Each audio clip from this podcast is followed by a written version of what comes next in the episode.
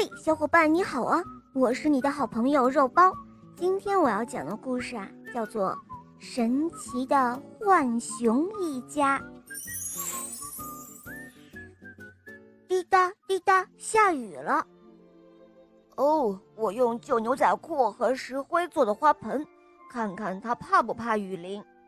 浣熊哥哥说：“瞧啊，我的旧皮鞋花盆，好看又结实。”浣熊妹妹说：“浣熊妈妈抱出了一盆兰草，花盆是用旧罐头瓶做的。”哦，我也要让他们见见风雨。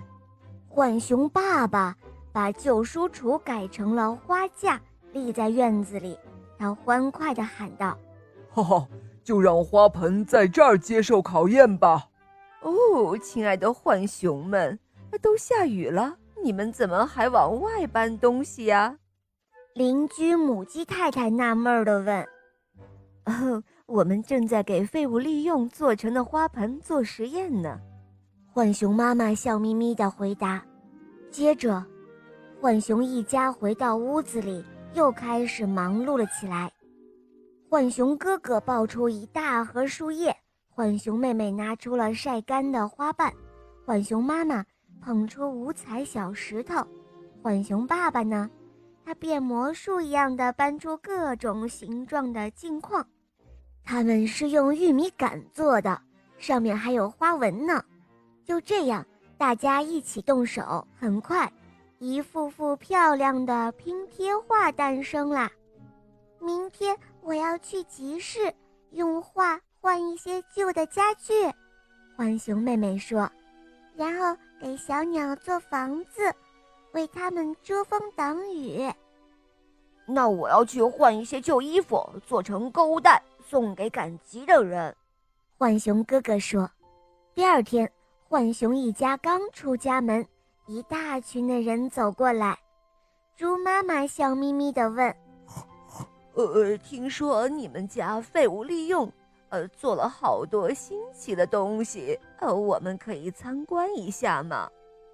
哦，咕咕咕哒！哦，你们好啊，浣熊们，他们是我家的亲戚，听我说起你们的环保生活，他们很感兴趣哦。哦，原来是这样啊！浣熊一家赶紧邀请客人们进了门。旧轮胎做成了秋千，旧裤子。缝成了布兜，旧布头拼成了地毯。哇，浣熊一家好神奇呀！大家都忍不住的赞叹着。哦，真的是太有趣了。呃，能教教我们吗？熊大叔问道。哦，当然可以了。不过今天我们要先去集市，用画换一些东西来。浣熊妈妈说。哦，那就和我们来交换吧。哦，瞧啊，浣熊家就这样变成了热闹的集市，他们的画很快就被换走了。更值得高兴的是，更多的人与浣熊家一起加入到了绿色环保、爱护自然的队伍中。好了，小伙伴们，今天的故事就讲完了。赶快订阅专辑，收听起来会更方便哦。